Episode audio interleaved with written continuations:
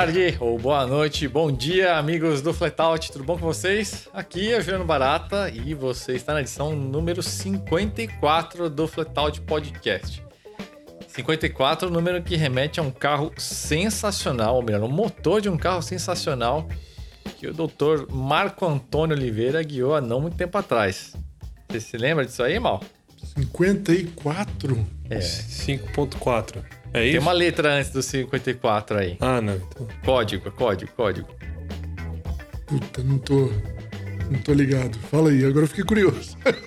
S54 do M3E46. Ah, verdade, verdade. épicas 8 É mil verdade. rotações. Sempre me ferro nessa introdução. Falei, não, essa eu vou devolver. Essa, essa foi boa, boa, E- bem lembrado. E, e- e- eu lembrei também carinhosamente que foi o primeiro. Foi o ano de lançamento da Alfa Giulietta, tipo 750, que é a, vamos dizer assim, a mãe, vai, da, da minha Alfa, né? Da, da Giulia GTV. E apesar de ser.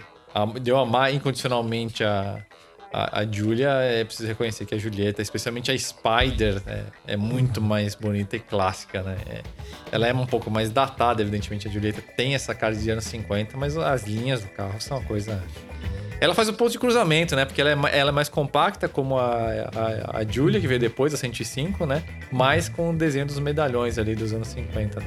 E o nome, o nome é mais charmoso também, né? Eu acho, pelo menos. É, muito mais. né? É o carro mais romântico em todos os sentidos. É. É sensacional.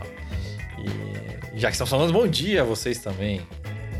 E aí, pessoal, tudo certo? Bom dia, boa tarde, boa noite. Léo na área. Fala aí, pessoal, tudo bem? Marco Antônio Oliveira aqui. Antes da gente. Aliás, esse podcast vai ser bem, bem interessante.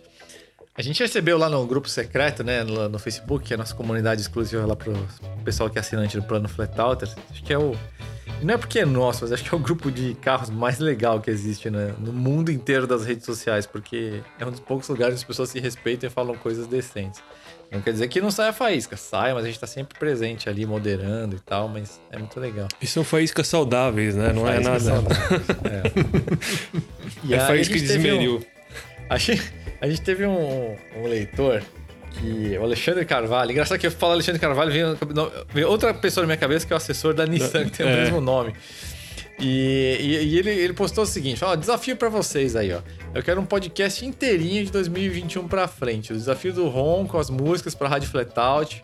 Passando pelas matérias de destaque, só vale mencionar coisas muito legais produzidas em 2021 ou previstas para a produção no futuro. Estamos nesse podcast 54 cumprindo essa promessa aí, Alexandre. Então, esse vai ser um podcast totalmente voltado para Frentex, de hoje para frente, tá? E a, a gente convencionou também algo que você tinha solicitado também, que não vai ser um podcast marcado pelo resmungo. Então a gente não só vai fazer algo que é focado na atualidade, mas a gente também vai buscar coisas que são legais, que realmente a gente goste. Não significa que não vamos fazer críticas, mas que a essência é positiva.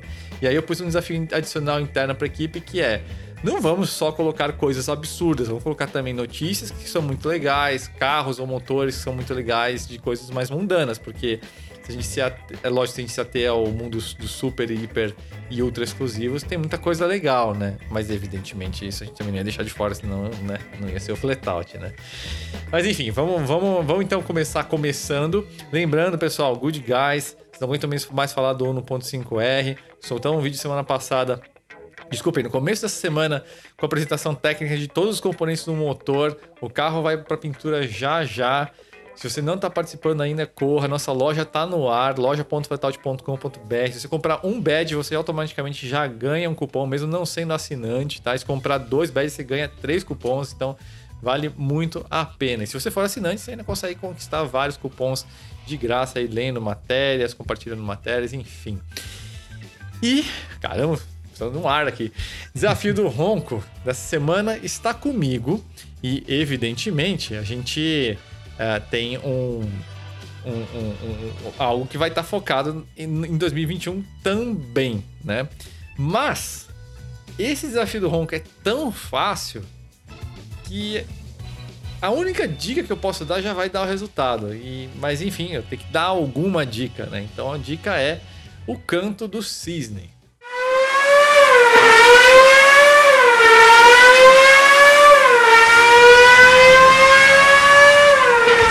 Lembrando que no fim do episódio a gente traz para vocês aqui a resposta. Dá mais uma chance. Mas eu não vou dar outra dica no fim do episódio, não, gente, porque isso aí tá, é. tá muito fácil, tá? E, e é, uma, é uma metáfora, né? O cisne não faz esse barulho.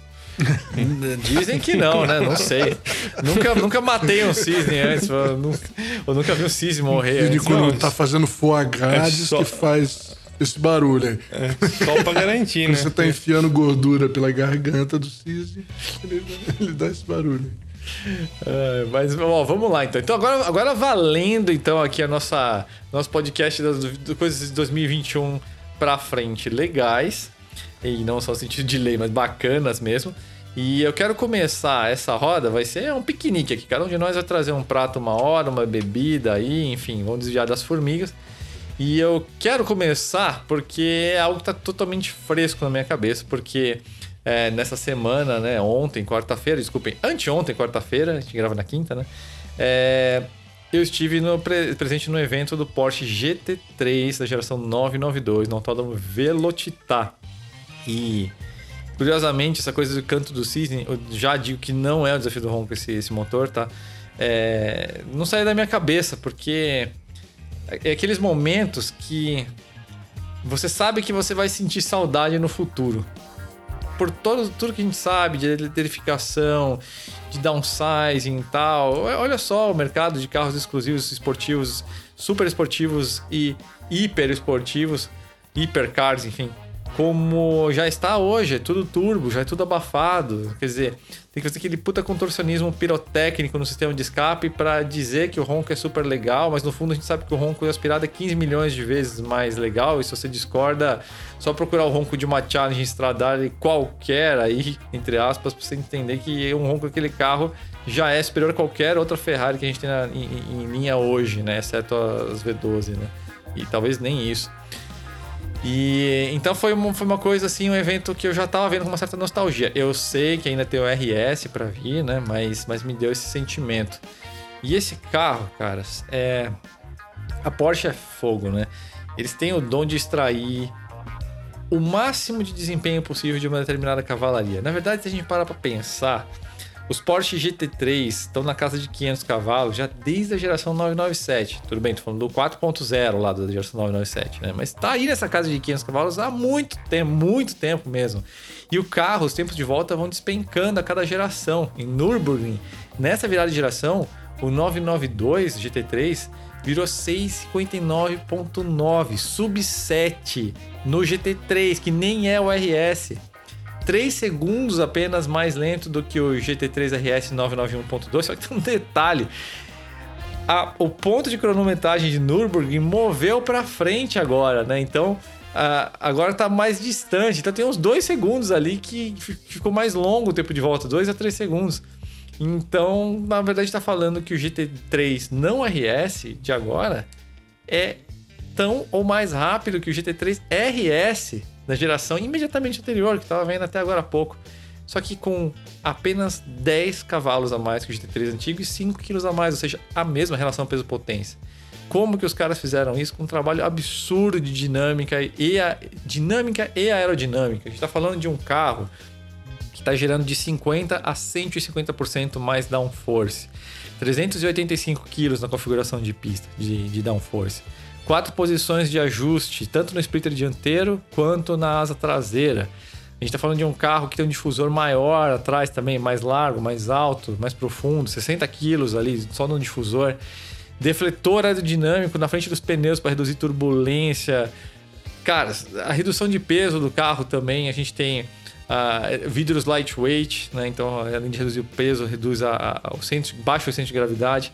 Pela primeira vez no Porsche GT3 não RS, a gente está vendo a tampa dianteira em fibra de carbono, asa traseira também. Tem a opção de teto de fibra de carbono. Mas o grande barato desse carro, que realmente é o detalhe assim que muda a história, é que pela primeira vez um Porsche de rua tem sistema Double Wishbone na suspensão dianteira.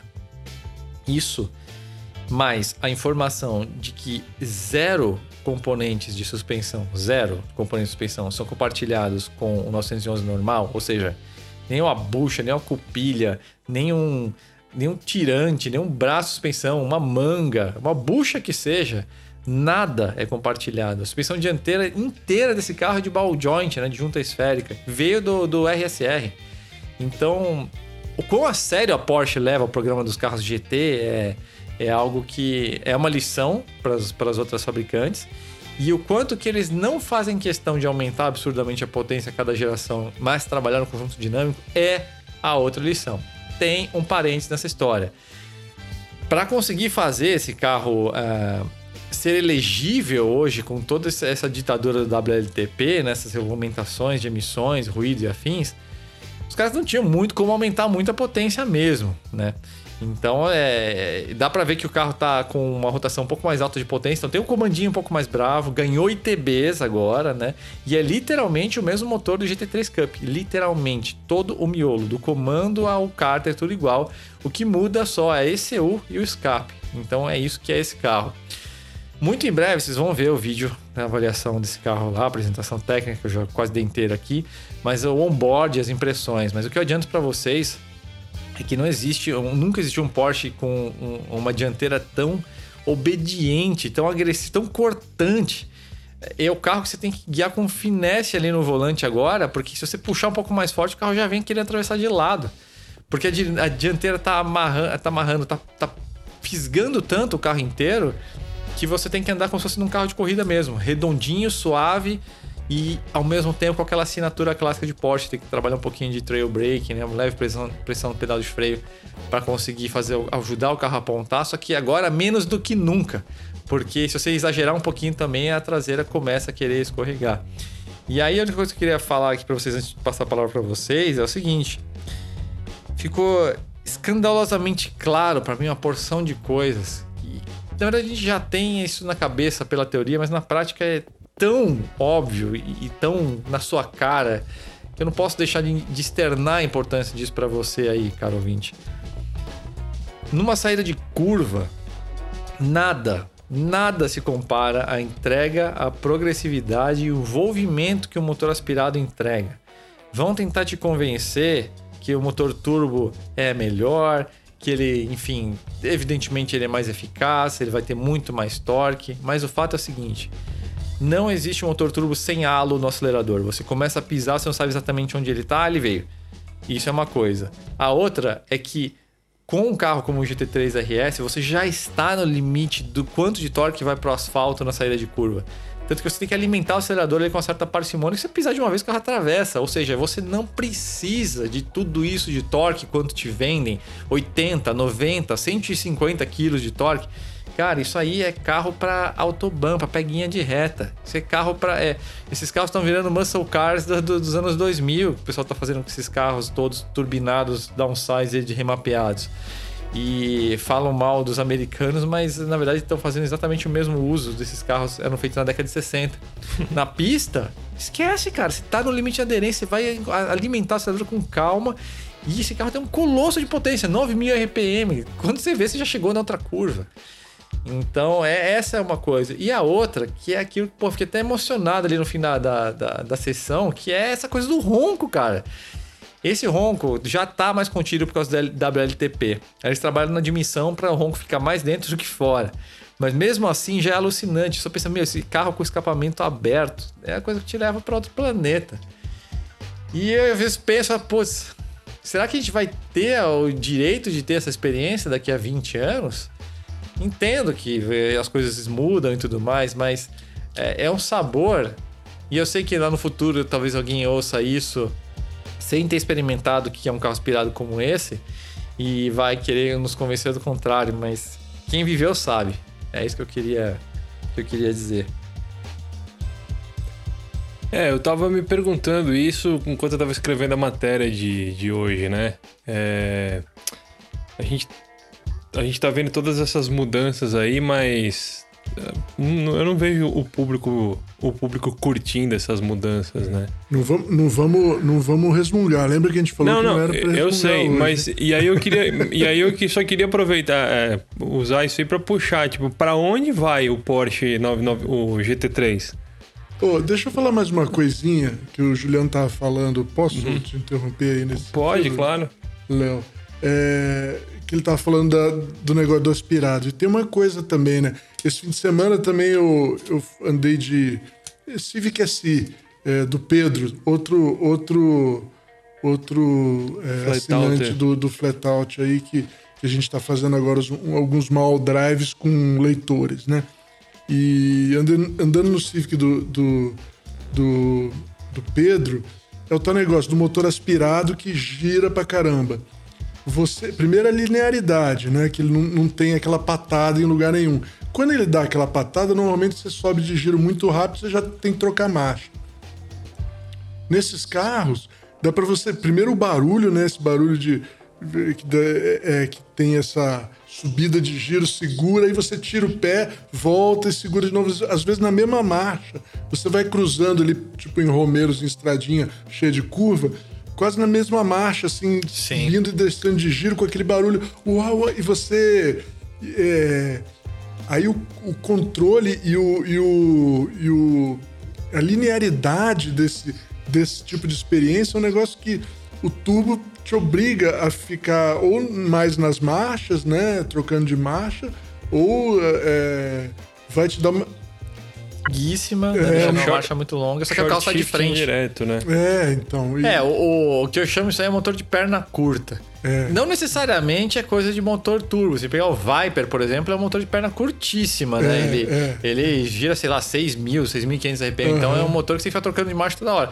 Mas por definição o turbo é assim, né? Porque por todas as características a gente não precisa ficar. É, eu, eu, eu pensei que no, no coisa ele tem uma faixa grande de rotação útil. É Sim. isso que é legal. A faixa grande de rotação útil. Você pode trocar de marcha, dar uma reduzida, se você tá lá, sei lá, é, reduz para chegar a 8 mil giros, ou você pode continuar a 4 mil giros e acelerar ainda tem força. Então, você tem opções aí da maneira que você está dirigindo. Você, você quer botar a faca no dente mesmo, você fica reduzindo mais. Se não, você mantém uma marcha e, e ainda assim consegue resposta. E é, é muito mais. é, É, e, tem, e tem um lado envolvente também que se Delicado, você. né? Se você faz uma escolha infeliz de marcha e deixa o carro um pouco mais, rotação um pouco mais baixa, você é punido, né? É. O carro ele não rende. Então é legal, você precisa participar da festa, né? E aí só pra. prestar mais atenção, né? É. E só pra complementar isso, aí, a pergunta que o Léo tava, tava fazendo, né? Pra onde vai? Cara, assim, eu sei que nesse podcast a gente, a gente assumiu e vamos assumir esse compromisso de, de não ser os nostálgicos, mas aqui é um fato, gente. É o começo do fim da festa. Por isso que eu fiquei tão, tão nostálgico com o GT3, porque é um fato dado, eles vão morrer. Os aspirados nos carros novos, pelo menos, vão morrer. Esse amor, se houver combustível líquido à venda, nós tivemos o direito de comprar combustível líquido nas nossas vidas, aí a gente vai continuar vivendo com a minha Alfa, com o Volvo do Léo, com a, a variant que o mal ainda vai comprar e fazer uma grande besteira. E, e- e a gente vai curtindo esse, curtindo esse sabor aí, né? Mas pra onde vai, ó, eu tenho certeza, e aí tomara que a Porsche me prove errado, que essa é a última geração dos Porsche GT aspirados. Isso eu não tenho a menor dúvida. Não tem pra onde ir, porque o ciclo dura 10 anos mais ou menos desses carros, né? Então já chegou a hora. O fato é esse. Mas tem, a, tem aquela opção que eu, que eu coloquei lá. Posso falar dela já ou não? Manda, vamos, vamos fazer aqui, vamos tirar da ordem, mas tá, tá no contexto. É, eu tenho a opção de que é, é, esse ano foram entregues os dois primeiros é, Singer 911 DLS, é, Dynamic and Lightweight Study, né? Não, tá errado, mano. DLS é delícia. Del- Delicious, né? Delicious. É, deve ser por aí mesmo, viu, cara? Deve ter alguma coisa a estar. ver. É, e os caras que já andaram nesse carro, esses dois carros, alguns jornalistas estrangeiros aí já, já andaram nos carros, né? E era o que a gente espera, o que a gente já tinha certeza que ia acontecer, né? É um negócio fora do normal. O que que, para o pessoal entender por que eu tô falando que tem essa opção ainda, que o que, que é esse carro e, eu- e- por que, que eu acho ele que, além de ser uma opção diferente para os Porsche, vai ser uma opção para todos os carros no futuro aí, né? De, de volume muito menor, de preço maior tal, mas vai ser. Ele eles pegam um carro de. Ele é um Porsche 964, é de 88 a 93 aí. Né? É um Porsche 9, um 911 dessa época. Refrigerado a ar aí e tal. Pegam esse carro E nesse caso do DLS, a Singer sempre melhorou, né? Ele melhorava esse carro muito, muito, muito. Mas ainda tinha muito dele, né? Do, do original. Esse DLS praticamente tem o número de chassi e a carroceria que é refeita, né? Assim, a base da carroceria, mas é muito modificada também do original. Todo o resto muda. O motor é totalmente novo, exclusivo, projetado pela Singer com a Williams, com é, consultoria de Hans Metzger. É, é, um motor refrigerado a ar, de, que vai dar quase 500 cavalos aspirado, com, com quatro válvulas por cilindro, duplo comando, que a Porsche nunca fez em refrigerado a ar, é, tração traseira. É, as suspensões são todas diferentes em tudo, tá? A geometria completa delas é diferente. É, não tem nada do, do 911 original lá mas a calceria é dele. E tem um monte de detalhes super louco aí, super. Como colocar tomada de ar Hammer na, na janela traseira do 911. É, um monte de coisa. A aerodinâmica é toda refeita e repensada, as tomadas de ar de freio, de, de, de entrada e saída do coisa. O ducktail lá atrás é, é realmente bem mais. É, com uma eficiência real do que era o DuckTale do, do RS 2.7 dos anos 70, no qual ele é inspirado, né? E tudo isso, a roda é parece uma Fux, mas é uma roda de, de pesa quase nada, caríssimo. Tudo nesse carro é caríssimo, né? Vai custar mais de um, custa parece que um milhão e meio de libras esterlinas, né? Os caras o cara, os caras que testaram que eu vi são ingleses estavam falando nesse preço. Então você imagina o, o coisa. Porque porque além disso ele é um singer, né? Tudo nele é naquele é, que é tudo importante, né? O lema deles, né? Tudo, todo detalhe é importante. Não existe nada que é que não, não, não vai ser simplesmente o melhor que ele pode ser. O contagiro central, por exemplo, é, é, é parece um relógio chique, ele é folhado a ouro, né? É, é, muita coisa... indulgência, né? É total. É, é assim, um pouco até exagerado, né? Mas, mas eu acho que é, é, ele é muito legal e importante porque ele mostra um caminho para o futuro pro pessoal que gosta de carro aí, né? É, então, Mas... você sabe o que eu mais gosto, especialmente nesse DLS. Ó, vou falar o seguinte: eu não gosto de muitas coisas desse DLS, mas a gente tem um acordo aqui de, uhum. de não ser um, um resmungocast, né? e, e até porque apesar dessas várias coisas que eu não gosto no, no, DLS, tem uma coisa que, acima de tudo isso, que me faz gostar muito do DLS, que é o seguinte: ele é a definição mais sofisticada do que é um conceito. Ou seja, você pega o conceito essencial de que seria um RSR, vai, eu acho, né? Um carro bem uhum. mais largo e tal, da época, o Air Cooled. Então, beleza, vamos pegar esse conceito e trabalhar com tudo o que existe de mais sofisticado no sentido técnico e no sentido de materiais, com o que existe melhor da engenharia de hoje, incluindo a engenharia da própria Fórmula 1.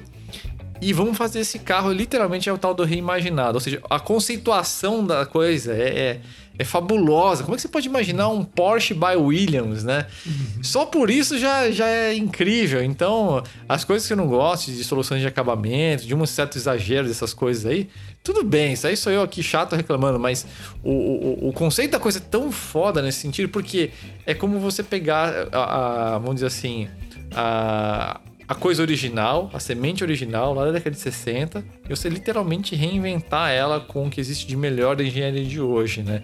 E aí o resultado é um carro que não é nem aquele carro antigo, mas também não é um carro que vai ser como um carro moderno guiando. Não precisa nem dirigir para saber. O carro vai ser, ele vai preservar muito a característica do carro original no sentido da rebeldia dinâmica. É um carro muito curto uhum. para um padrão atual, né? Então, pelas próprias dimensões básicas dele, a gente já sabe que é um carro selvagem, né? Uhum. Então, eu acho isso incrível. É, o é. DLS realmente e, é. E, e, a gente pode olhar ele também como uma é, um futuro alternativo da Porsche aí que não aconteceu por uhum. causa de todo o contexto que a gente conhece é, sociopolítico e econômico é, mas que de, alguém foi lá e resolveu, não, não aconteceu, mas vamos fazer acontecer. Mesmo que seja fique caríssimo e a gente tem que vender pouco, né? Porque necessariamente... Eu, eu acho que isso, esse comentário que você fez, eu acho que foi assim na, no alvo, no centro do alvo, que é as grandes fabricantes, a não ser que alguém venha com uma legislação para ferrar esses caras, mas aí é muita uhum. covardia, né? Mas digamos que a legislação ainda permita na Europa esses coach builders, esses carros artesanais de produção pequena, combustão. É... Cara, eu tenho certeza que a própria Porsche, que já estimula assim, vai estimular ainda mais. A Singer, a Ruf, vender ferramental para esses caras. É, aí entra o, meu, o, o meu ponto de vista. vai, só terminar, vai, vai, colaborar com os caras como a Maintain Racing, né? O caso da Maintain Racing, que a Porsche, no caso, adquiriu, né? Mas fica essa coisa, essa boa vizinhança aí, que talvez seja o futuro, mas infelizmente vai ser para poucos, porque realmente é. Não tem o que fazer, né? Um carro é. artesanal do nível é, desse nunca o, vai ser barato, né? É o que eu achei, é o que eu ia comentar. Eu acho que o. Logo que o mal puxou o assunto, né? Que ah, de ser o, a saída vai estar nesses carros já tem um movimento da, da própria indústria nesse, nessa direção. Você pode ver pelas recriações que a Jaguar e a Land Rover estão fazendo. A Jaguar e a Land Rover não. E, a, a, e, e as reproduções de peças, né? Também, né? É, aí você, todas, a, a maioria das, das, empresas, a maioria não, já tem a, a Toyota fazendo peça, peça para carro antigo, já tem a Porsche, a Volkswagen já tem, a Mercedes sempre teve, a BMW eu acho que sempre teve também um Classic Center a Ferrari, lógico. Então você tem várias empresas têm os seus centros clássicos, mas aí você já tem é, a, a, as recriações por enquanto eram independentes. Aí recentemente a, a, Jaguar fez dois ou três carros, acho de continuação. A Aston Martin fez o DB4, DB5, algum, algum outro carro também de continuação. Fez o carro do James Bond, né? Que, é, que eu até achei divertido demais eles terem terem comprado a ideia, né, de fazer o. Ah, já que o, o Aston é o carro de James Bond, vamos fazer o carro de James Bond. E a Porsche fez um, aquele conceito dourado que eu esqueci o nome, que é, é meio que inspirado no, nos, no, nesse, nesse tipo de construção que, as, que essas oficinas independentes estão fazendo, esses coach builders né, estão fazendo. E então eu acho que é, é bem, bem possível, até provável, né? Que no futuro exista uma, uma, uma associação oficial entre o. Como, como a Mercedes fez com a MG, né? Que uhum. ela se associou inicialmente de forma. É, as duas empresas como empresas independentes, mas eu acho que é, é, um, é um caminho que deve acontecer no, daqui a, sei lá, 10, 15 anos. É, tem um paralelo aí, nos anos 70, é, o que aconteceu, né? Vocês lembram que o, os muscle cars tiveram a era de ouro deles nos anos 60. Quando chegou 71, começou a ter que diminuir potência, diminuir é, taxa e tal, por causa de emissão de poluente, por causa de toda aquela história de combustível. E eles meio que acabaram nos anos 70, né? E nesses anos 70 e nos 80, teve um, um, um nos Estados Unidos um, vários caras que, que reformavam esses carros e faziam eles zero quilômetro de novo, entendeu? Entre aspas, assim, né? Eles pegavam os carros de antes de 1970 e porque durante esses 10 anos aí do, dos anos 70, os carros, na verdade, ficaram piores do que os carros do, do, dos anos 60, né? Porque só diminuía a potência, só diminuía. É, ficaram piores, né? Eles não chegaram depois que começaram a melhorar de novo nos anos 80. Então teve uma grande indústria de reformar esses carros nos Estados Unidos, né? Por muito tempo, reformar mesmo. Fazer, os caras faziam vender como zero, né? Assim, é, só que era um carro antigo. Como eles conseguiam isso? Porque o carro tinha o chassi, é um carro antigo, ele tem um chassi antigo, ele refez tudo nele, mas o chassi era o. ele é licenciado com um carro de, de 1969, né?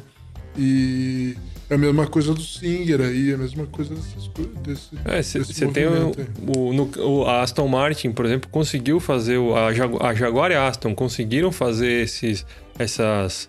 Os continuation models porque eles são de continuação, né? Eles usaram é, números de série que eles eh, tinham reservado, não sei é, como é que funciona. Isso é um pouco, e, que, é um pouco meio controverso, viu, Léo? É, não, se não, não é reservado, mas que, não, que, supostamente é, é um carro antigo feito novo, né?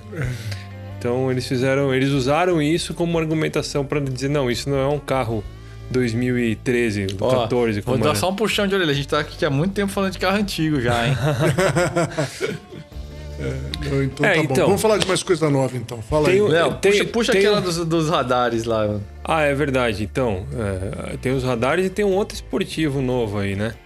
É, os radares é o seguinte, é, a gente já comentou sobre isso no podcast há um ano, um ano mais ou menos, um pouco mais, talvez, um pouco menos, que é sobre agora em novembro vai a, a nova regra do regulamentação dos radares vai vai mudar para valer geral, né? Tipo, a, foi, essa nova regulamentação foi imposta em, em, em, em dois tempos, né?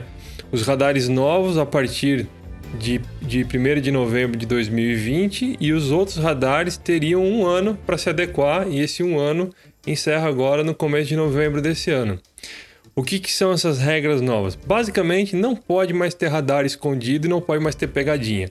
Aquele negócio dos caras que os caras faziam de colocar o radar na, na altura mínima atrás do guarda-reio e colocava o carro lá embaixo, no, no, no atrás de um, de um pilar, para você não ver que tem um carro da fiscalização, não vai mais poder. Radar fixo vai ter que ter a velocidade do, do limite, a placa com limite de velocidade, junto com o radar. Então você não, não vai mais ter aquele negócio do cara colocar a placa exatamente na distância limite da, da, da regulamentação, que nem hoje, para você ver a placa e esquecer que, a, que o limite mudou e passar rápido, né? Passar é, acima do limite não, claro que não acelerando que nem um maluco, mas na velocidade que você acha normal e que nunca é a velocidade natural, porque a intenção é sempre a mesma, né? Então, essa é uma novidade boa. Eu já vi em Sorocaba, eu tenho certeza que eu vi, e eu acho que em Piracicaba já e, e talvez São Paulo, alguns radares de São Paulo, mas eu não tenho certeza. Mas, mas Sorocaba... uma dúvida que eu tenho, Léo, de verdade eu não. Hum, uh, uh, vale para absolutamente todas as rodovias, apenas Tudo. as federais? Não, é, é resolução do Conselho Nacional de Trânsito. Não tem. É, é, de, é, é deliberação para o trânsito brasileiro. Isso aí é uma regulamentação do, do artigo do Código de Trânsito, né? Que é a regulamentação do CONTRAN. Então, você tem o, o Código de Trânsito determina o que, que é o excesso de velocidade, como que ele vai ser punido, e o CONTRAN ele tem que deliberar sobre como vai ser feita a fiscalização. E aí ele joga dentro dos, do, do, dos limites da lei, né? Por exemplo, você não pode. A lei ela não pode agir de má fé, por exemplo, né? Você não pode usar a lei pra, é, de má fé.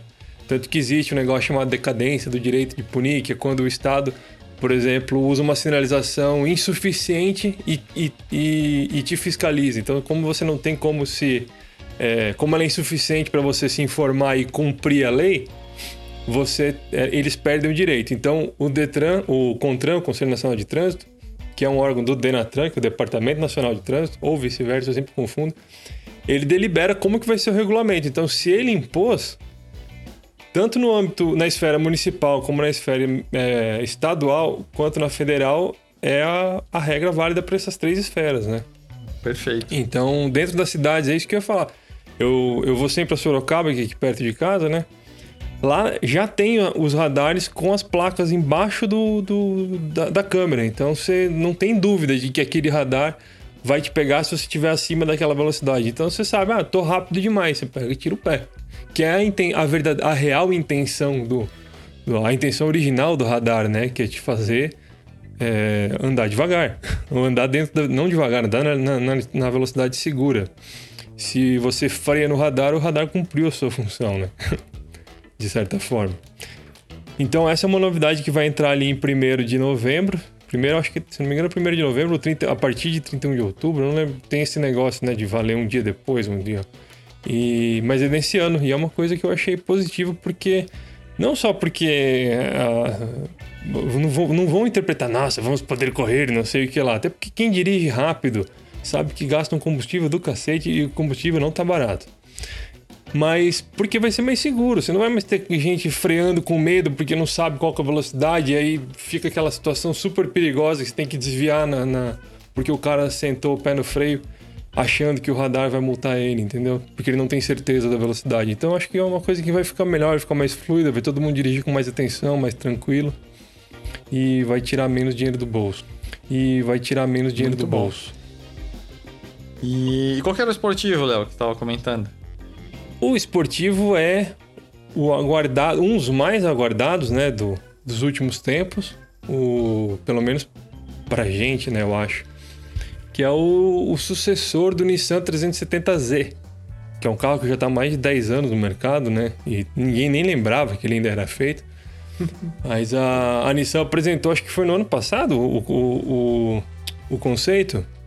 Aquele. E aí, esse ano, agora, essa semana, eles finalmente apresentaram a versão de produção, que é praticamente igual ao conceito, mudou ali o farol, conjunto óptico, né? Porque. E a grade. Porque o conceito, na verdade, era a versão de produção conceitualizada, né? E não o contrário.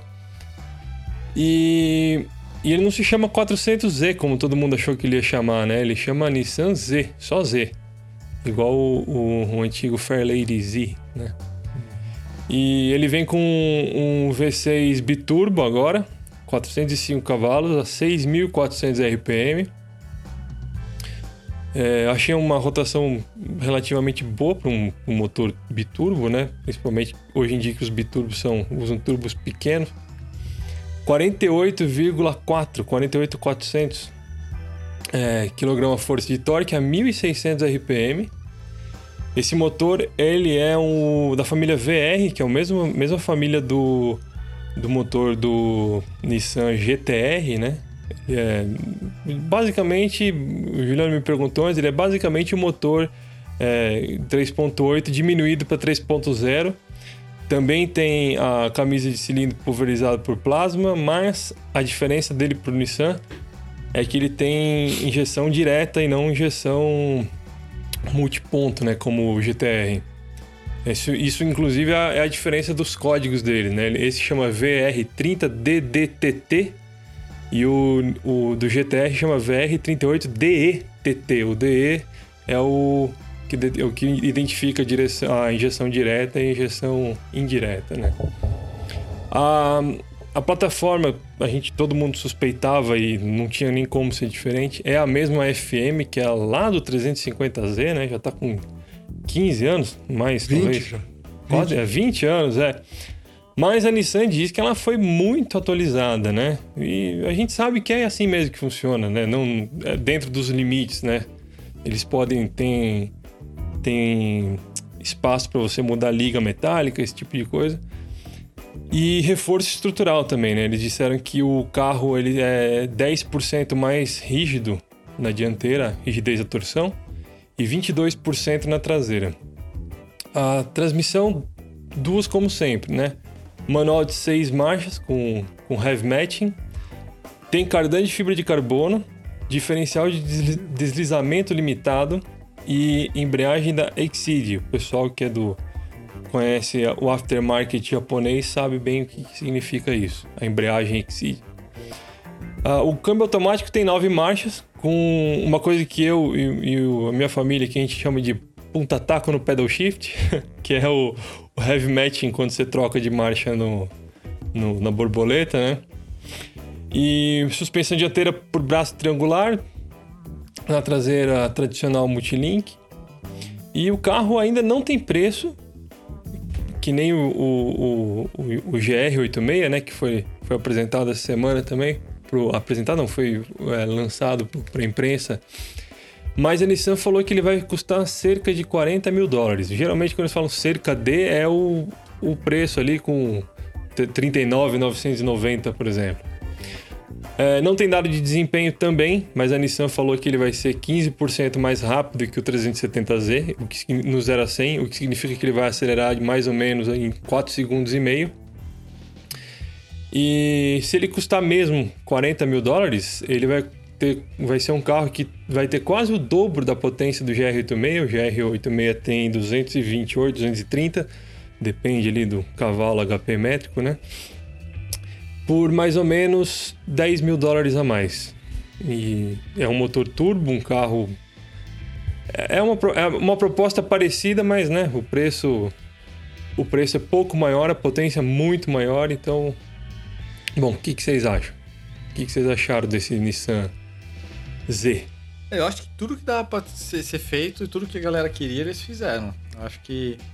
É esse carro ele não tem um, uma necessidade tão grande de estar tá preso ao mundo aspirado, até porque o mundo aftermarket é quase inevitável a galera turbinar. Então acho que foi a Nissan foi muito perspicaz né, em perceber isso, que, que o turbo é bem-vindo no mundo do Z. E, é, e, plataforma não ia ter jeito, né? E assim, a gente tinha que ser muito ingênuo achar que seria lançar uma plataforma para um cupê de tração traseira, né?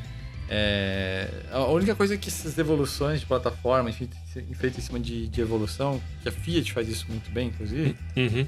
você não consegue se livrar de uma coisa que é peso, porque você pode até adotar aí aços de alta resistência, de alta resistência em um outro componente, mas tem uma questão de alguns uh, processos que as plataformas antigas uh, não tinham, que hoje é padrão na indústria. Tipo, por exemplo, o que eles chamam de Taylor Rose Blank, né? Que seria variação de espessura da própria chapa de acordo com a área do componente, né? Tem uhum. alguns desenhos de perfis de chapas que não, que não existiam antigamente, né? Alguns processos mesmo, que aí necessariamente está vinculado a uma questão de plataforma mesmo, né?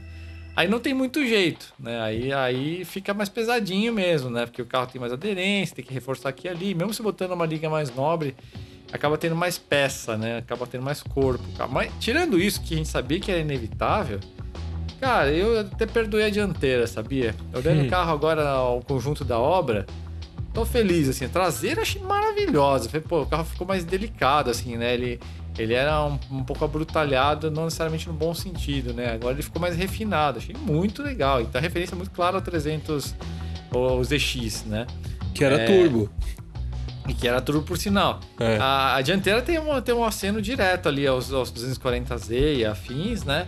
É, eu tô gostando dela já até. Tô, acho que não sei se eu tô simpatizando pela causa do carro como um todo, mas a dianteira tá, tá me passando também.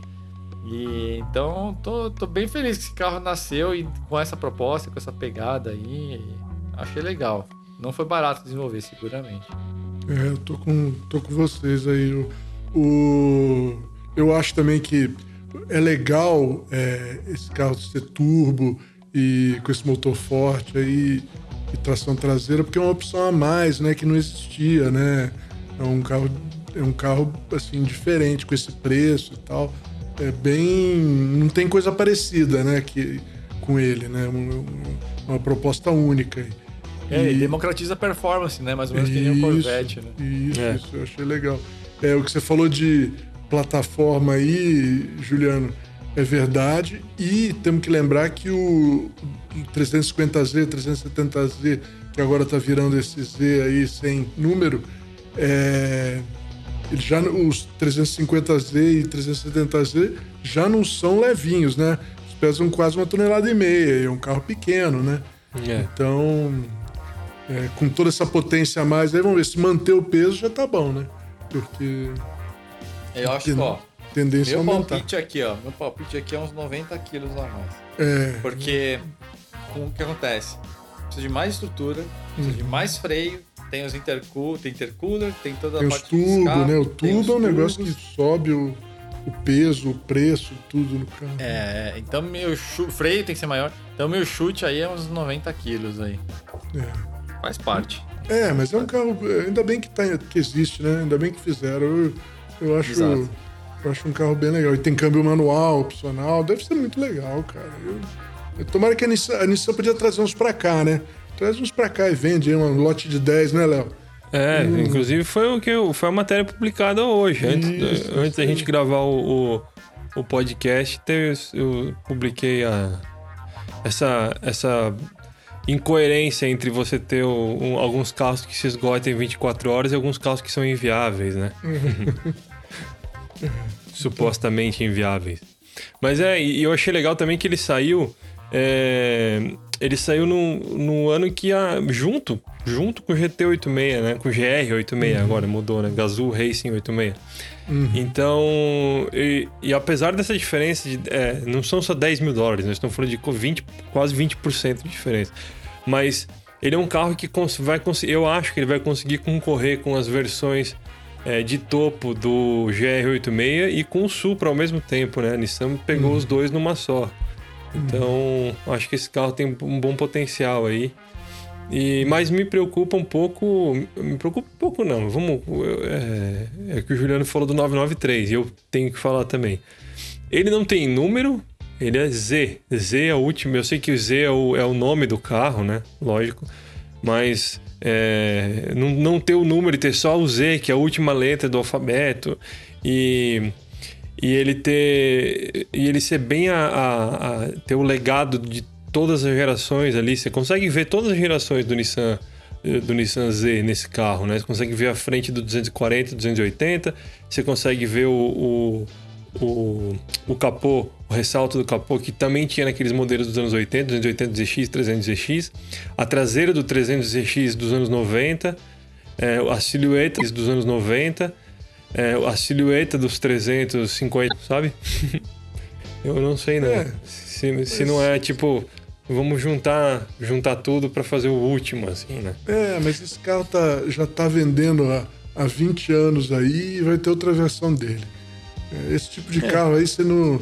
As notícias da morte dele costumam ser precipitadas, entendeu? É. Ele é capaz de durar um bocado ainda. Capaz ainda mais com mais, mais preço 15, bom. né? é, ainda mais com preço bom e. É, meu, enquanto não proibirem, vai vender esse carro, meu. Vende. É que nem é. o, G, o GT80, o GR86 lá, cara. Que todo mundo reclamava que não tinha potência, que não sei o que lá, viu a, geração anterior, né? Ah, não é potência, mas era, era um carro já. Era um conceito fechado, né? Não era para ser extremamente potente mesmo, né? E sempre vendeu, cara. Por quê? É, tem o Miata, tá? Tem o Miata lá, à venda. Mas se você tem uma família pequena, filho novo, você não pode ter o Miata, né?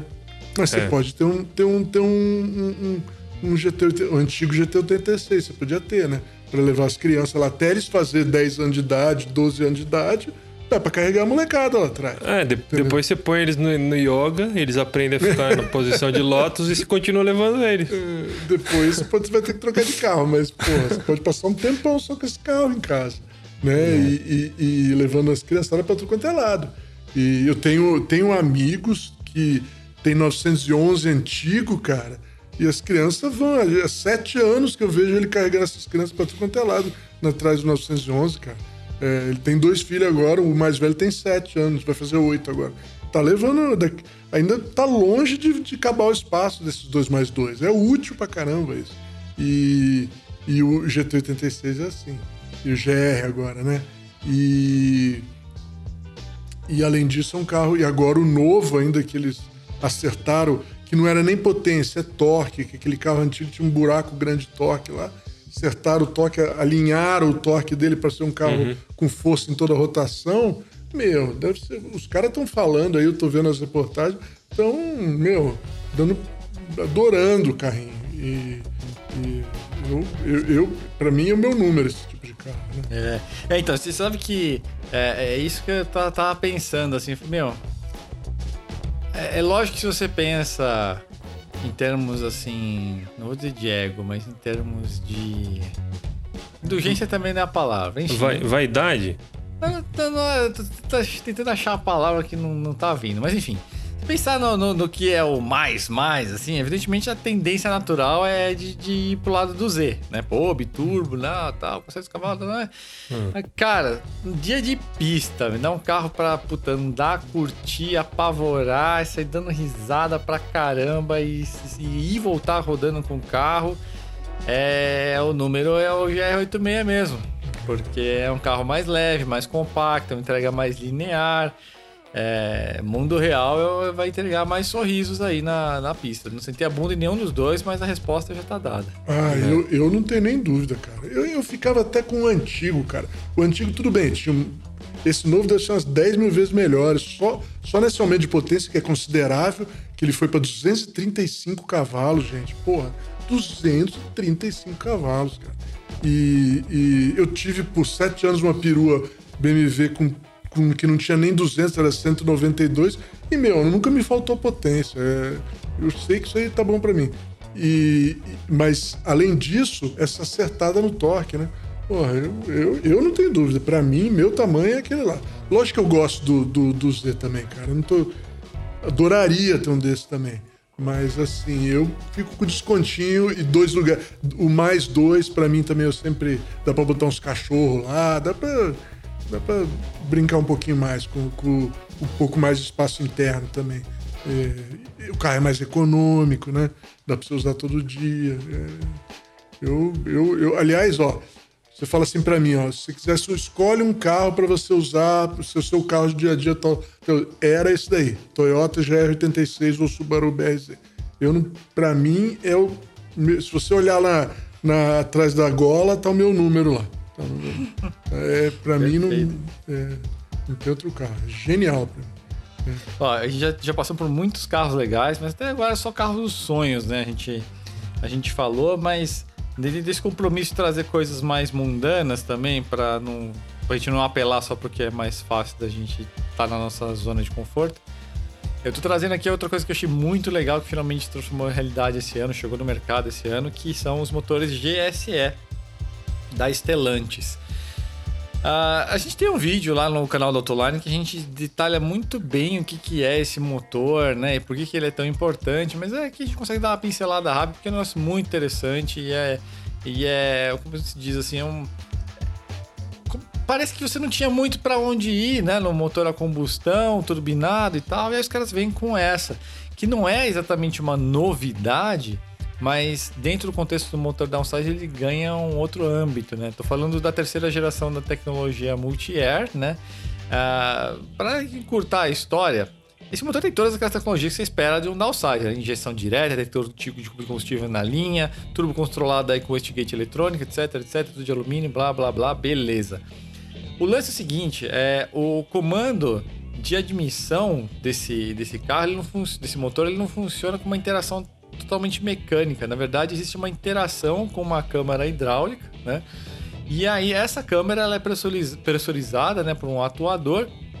E na prática, então, o movimento é, do, do CAMI ali, do comando, e o acionamento da válvula em si tem esse intermediário, né, que é essa câmara hidráulica, que consegue variar infinitamente a sua carga, né, de acordo com a pressão desse sistema. E isso acontece no ciclo, literalmente dentro de um ciclo, na verdade, mais de uma vez de um ciclo. Tanto que esse sistema consegue algumas coisas que são impossíveis num sistema totalmente mecânico, que é, por exemplo, você ter duas incursões da válvula de admissão dentro do mesmo ciclo, né? E qual que é o grande barato disso? Bom, a primeira é que tem possibilidades infinitas né, de, de variação ali de, de, perfil de comando de admissão, né? O acionamento da escape é mecânico, normal.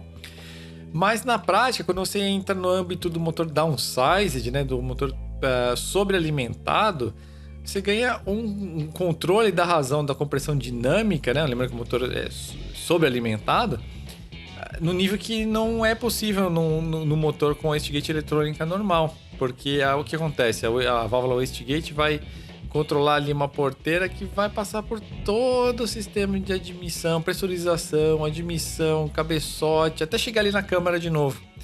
Então, evidentemente, isso acontece rápido nessa essa alteração, né, em termos de, de, de, de compressão dinâmica, mas é todo um caminho que esse ar tem que fazer entre o que a wastegate determinou que vai mudar e realmente acontecer a queima.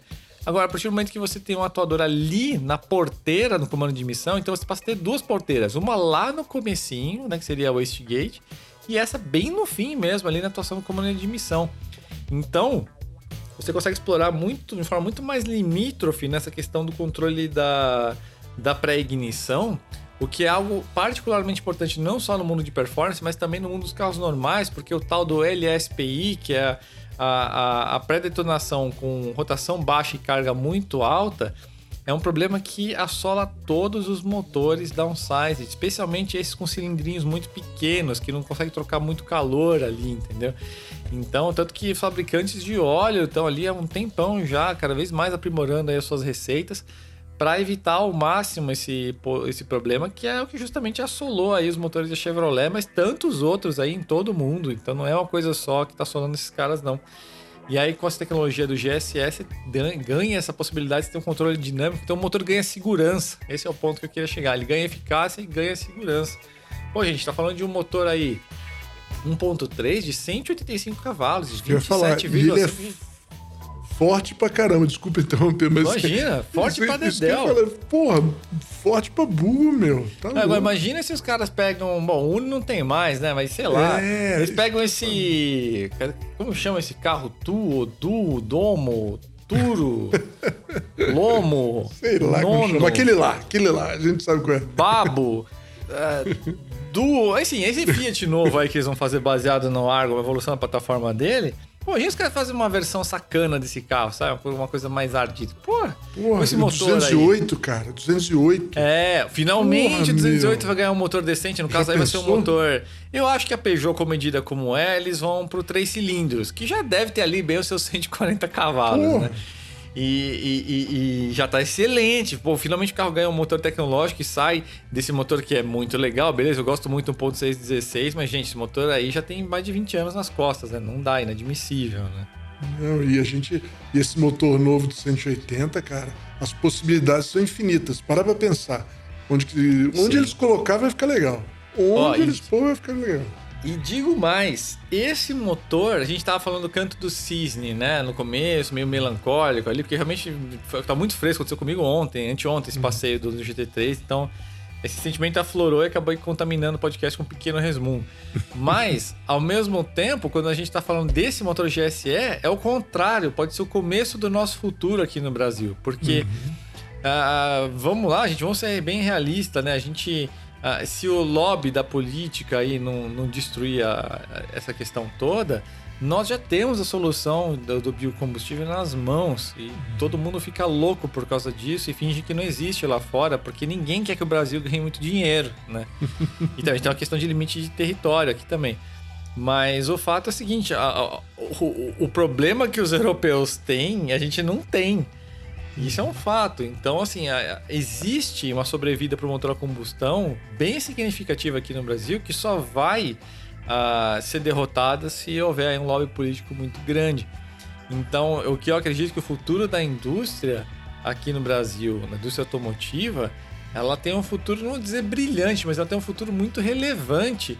Quanto mais próximo a gente chegar de 2030, porque aí vai se investir pela primeira vez em desenvolvimento de tecnologia. Então, esse motor GSE não é um desenvolvimento nacional, né? A tecnologia Multi-Air 3 veio de fora, mas a partir desse momento a gente está começando a caminhar por pernas próprias, porque é- é- é- vale lembrar, é, muitos, muitos veículos de imprensa é, fizeram as chamadas meio sacanas, dizendo que a Fiat abandonou o projeto, como se tivesse amassado tudo e jogado fora do motor 100% a álcool. Não, gente, mentira, é esse motor, só que com um desenvolvimento agora flex. É isso. Então é, é um negócio bem relevante. Todos os estudos estão lá, né? É, e- Então, não, não tem por que não ser flex um motor, né? É, não, é com- questão de Esse mercado. tipo É. de motor, Não, esse me- tipo de motor não ia perder potência, eu acho. É. É, Não, você tem um, gerencia- um gerenciamento tão avançado que você não tem por que não fazer redução de custo Exato. até você Não. fazer. É óbvio e ululante que esse motor, que era 100% etanol, ia no mínimo utilizar essa tecnologia Multi-Air 3, porque é justamente isso que permite. Cara, vamos extrair o máximo que dá desse de- do rendimento desse combustível. Então, detalhe, né? O etanol, em relação à questão de pré-detonação, ele é muito mais seguro. Então, é por isso que eu digo, tem uma. Aqui é o começo da história, gente. Esse GSE é só o comecinho da história. Então, eu acho que tem um futuro muito legal ainda para o motor a combustão, se a política não destruir. E eu acho que não vai, porque a gente tem que entender, assim, des- desculpa puxar esse assunto, é rápido, não vou me aprofundar. Política é disputa de poder, basicamente, não é ideologia, o cacete. O, o, o, setor industrial de, de- do etanol, ele tem um poder econômico, um poder político muito forte também, né? Então não- não é, simplesmente, não, não é simplesmente dizer "Ah, a partir de amanhã não tem mais álcool. Vocês, Então- e, e você encerra uma, uma, uma- um setor fortíssimo da economia brasileira, né? Exato, que é o problema que a Europa tem, né? Que a são Europa grupos não de, tem. grupos de pressão, não tem- né, cara? É Eles não normal têm isso. petróleo, a Europa não tem petróleo, não tem gás, então é fácil eles deceparem a ideia do motor a combustão. É. E aqui a gente tem um detalhe também que é a nossa infraelétrica, por mais verde que seja, é muito limitada. Então, além disso, a gente não tem muito para onde crescer, né? A gente não, não tem, não tem a possibilidade de, de, de expandir nosso poderio é, elétrico para acompanhar isso. Então, pelo menos eu acho que até 2040 a gente vai ver muita coisa legal acontecendo nos motores a combustão aqui, no caso o etanol. Então acho que a gente vai ter É. uma relevância para a indústria bem bacana aqui. Aí a gente tem. é, o, o Brasil não tem esse problema, os Estados Unidos não tem esse problema e a China não tem esse problema, né? Só a Europa que tem esse problema na prática. Problema na Dizia o prática. capitão problema, o problema é de vocês. É. É, gente, vamos falar, vamos para duas rodas aí, mal. Duas rodas? Falei merda. Você tinha falado de um off-road, eu achava que era uma moto off-road, cara. Não, não é, não. não, eu tava. É, é, é, porque eu usei o nome, isso foi porque eu usei o nome para tentar explicar, eu vou, eu vou chegar lá. Ele tá falando é do Morgan Plus 4, que, que o Plus 4 que saiu agora também em 2021, na versão fora de estrada. O, é o Morgan Plus 4 CXT né? Na verdade, é, é, o Juliano me confundiu porque eu chamei ele de Morgan Scrambler. Porque ele é igual uma Triumph ah. Scrambler, né? Uma moto de rua, que é uma moto de rua com os pneuzão e um pouquinho mais reforçada para andar um pouquinho fora de estrada. Não é um carro cês, fora de estrada, né? Vocês estão vendo, vocês estão vendo que não é só com você, leitor, que, que ele sacaneia no, no desafio do ronco. Né? Entre nós aqui também. Então, e, e esse. Eu, eu, por que eu achei legal esse carro, cara? Eu tava dando a Morgan meio como morta. Porque. Por um monte de motivos, né? A Morgan.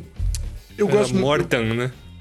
É, eu, eu sempre fui fanzaço da Morgan, porque a Morgan era uma, era uma empresa tradicionalista. Tradicionalista não, ela não é nem tradicionalista, era, era o seguinte, ela era parada no tempo. Ele era uma, uma indústria de 1936 ainda produzindo carro hoje. Ela tinha um modelo que era justamente o Plus 4, que era o mesmo carro de 1936 até 2019, quando ele apareceu o novo. Por que, que eu digo o mesmo carro? Se olhar o carro, ainda parece que é o mesmo. Só que agora ele tem um chassi moderno, suspensão independente moderna, motor moderno. Agora é outro carro. Né? Ele é com a cara do antigo. Mas até 2019, o chassi ainda era muito parecido, as, suspensões era muito parecido, lógica, com amortecedor e ajuste e batentes diferentes, um monte de detalhe diferente. Mas era o mesmo chassi, o mesmo, a mesma calceria de madeira, que era toda a estrutura da calceria de madeira com revestida por alumínio.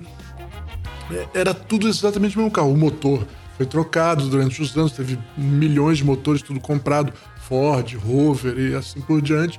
Mas era o mesmíssimo carro, né? E agora é um carro moderno, com a cara do antigo e um pouquinho de madeira lá, só para dizer que ainda tem madeira. Então, e eu tava, eu tava achando que ela tava meio perdendo, e parou de fazer o, o carro de três rodas, por, por problema de legislação, tudo bem, mas parou, né? Não, não tinha um, um outro carro para substituir ele. Mas aí veio a primeira notícia que eles vão voltar com o carro de três rodas, não se sabe exatamente como, sei lá se vai ser elétrico, não sei. Mas vai voltar. Então, é, eles perderam o bonde aí de trocar um pelo outro, mas não morreu. Beleza. E, e aí veio esse Plus 4 aí meio fora de estrada aí. Na verdade, eu gostei muito dele porque ele tira um pouquinho daquele ar pedante que tava ficando a morga, né? Daquele negócio, daquela joia feita. Ah, cuidado. É um carro para meter na buraqueira, meter no, no asfalto, pra dar vontade de viajar. Você olha aquele carro, dá vontade de comprar um para sair viajando pelo mundo aí, sabe? É, porque ele não, não é um, assim, um off-road, mas completo, mas ele enfrenta aí buraqueira, é, dá para dar volta ao mundo com aquela jaca lá, né? Como eram os, os Morgans é, e todo carro inglês até os anos 30, quando ele apareceu, né? Eles eram. Eles, a, a, a forma de competição mais popular na Inglaterra é, até 1960 era o trial, que era colocar carro no mato, carro normal, no, no meio do mato, subindo, é, é, e um carro que era bom para andar em buraqueira, e, no mundo real aí fora era, era um carro que o pessoal gostava de ver essa competição e tal, e era popular. E os Morgans eram muito bons nisso. Os Morgans eram meio, entre aspas, fora de estrada, né? É, muita gente não, não, se liga nisso, né? Porque com o tempo ele ficou ficando cada vez mais um carro de esporte tradicional de asfalto, né? Então eu achei super legal. Eu achei uma maneira de, de, de criar um caminho novo para Morgan, fazer uma coisa diferente, que eu tava achando ela meio presa no. Enquanto ela estava fazendo exatamente o mesmo carro, ela tinha uma missão, né? Ele era uma coisa antiga no mundo de hoje. Quando isso se tornou impossível, eu, eu falei: essa, essa Morgan vai morrer. Mas eu acho que ela está se reinventando, está tentando coisas diferentes. Então, gostei muito. Gostei muito do carro. Vocês chegaram a ver ele, pessoal? Agora eu visualizei e achei é. sensacional. E, e, essa cor mesmo, meio, meio veículo meio Areia, militar, né? né? De deserto, assim, pô, Sensacional. E tem a ver com o conceito da carroceria, do carro pegado, tudo a ver. E deve ser divertidíssimo de andar, porque você tá ali sentado em cima do eixo traseiro, o negócio deslizando de lado, De no lado. cascalho. É, achei fabuloso. É, Os, fabuloso. os vídeos que eu vi, eh, Juliano, do, de, de, de- de- os vídeos de, de teste lá fora né, do carro, os caras testaram. A, a Morgan mostrou ele numa pedreira, né? Então tem um monte de estrada, né? De terra. Nossa, os caras de lado o tempo todo, passando buraqueira, batendo de. fe- Ele tem um puta é, peito de aço fudido ali por baixo. Os caras entravam, no- sabe assim, naqueles. Bate o peito de aço e sobe à frente, sabe? Meu, Sim. sensacional. Não, e, e olha só, é um conceito de carro. Você consegue achar um paralelo? Ah, hoje em dia não tem. Com esse. É, com visual não. Você tem ali o, o, o Aerial. Ah, é, é, Não é o Nomad, Wellington. Nomad. Nomad, é. Aerial Nomad. Esse aí, mas né, é um conceito. Tipo. é, o, obje- o, o- objetivo é o mesmo, mas o meio é diferente, né? É, A aí, forma. aí. Conteúdo semelhante, mas forma, forma diferente. Sim. Acho que só ele. Não, é, ele faz um casamento perfeito, né? Entre, o re- entre vários mundos mesmo, né? Scramble é perfeito. Entre vários mundos É, mesmo, ele né? ele, ele é me lembra muito aquela corrida, a lendária Paris-Pequim. Isso, Yeah. isso, É, isso. é desse tipo de corrida, né? Esses, É, esses é. raids gigantescos que existiam no passado.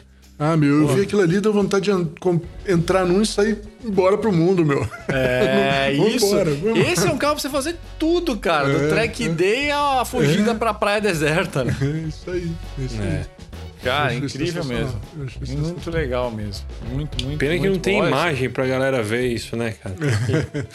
Tem no Flatout, dá uma olhada lá que tem no, É. no, zero, no 0 a 300, apareceu no- dias- semana passada, eu acho, não foi? Acho que foi. Acho que foi. Também não tô Ó. lembrando. A minha última colaboração aqui nesse, debate de coisas muito legais de 2021 é, é uma coisa que já é meio óbvia, na verdade, pra quem é fã e acompanha, ou pelo menos quem me acompanha também nas, nas- minhas redes sociais, no meu Instagram, é, que é a questão da Fórmula 1 esse ano. É, eu sei que tem muita gente aí que torce o nariz Fórmula 1 hoje, ah, não tem mais ronco, ah, o Senna morreu, já faz 30 anos. 30 anos, né? É, e ah, não sei o que, piloto Nutella, ah, pune por tudo, área de escape asfaltada. Cara, ó, eu acompanho essa tralha aí já quase 35 anos, desde que sou praticamente um feto acompanho a Fórmula 1. É, e te falo que essa temporada, em termos de disputa e emoção, poucas vezes a gente viu na, na história.